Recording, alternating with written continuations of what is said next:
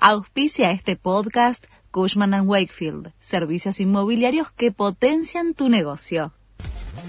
La Nación presenta los títulos del jueves 26 de octubre de 2023. Máxima tensión en la Corte. Ricardo Lorenzetti consideró intolerables las expresiones de Horacio Rosati, que dijo que esperaba que el próximo gobierno fuera de Unión Nacional, palabras textuales utilizadas por Massa. En una nota enviada a sus tres colegas de la Corte, Lorenzetti dijo que era inaceptable el alineamiento y destacó la necesidad de mantener la independencia y la imparcialidad como jueces. Los gobernadores de Juntos por el Cambio se muestran neutrales y buscan exhibirse como un nuevo polo de poder. Evitan un pronunciamiento frente al balotaje entre Massa y Milei para preservar la gobernabilidad en sus territorios.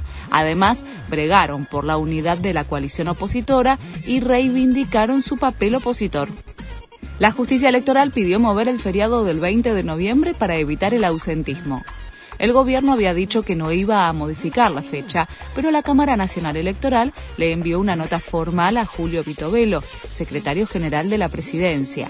En las PASO el nivel de ausentismo fue récord con un 69% de participación, mientras que en las generales creció hasta llegar al 77%. Al menos 22 muertos y más de 60 heridos en un tiroteo masivo en la ciudad de Levingston.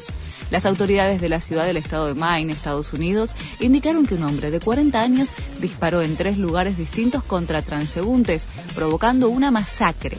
Todavía no hay confirmación oficial si el atacante fue abatido. River goleó 3 a 0 a Independiente y lidera la zona A de la Copa de la Liga.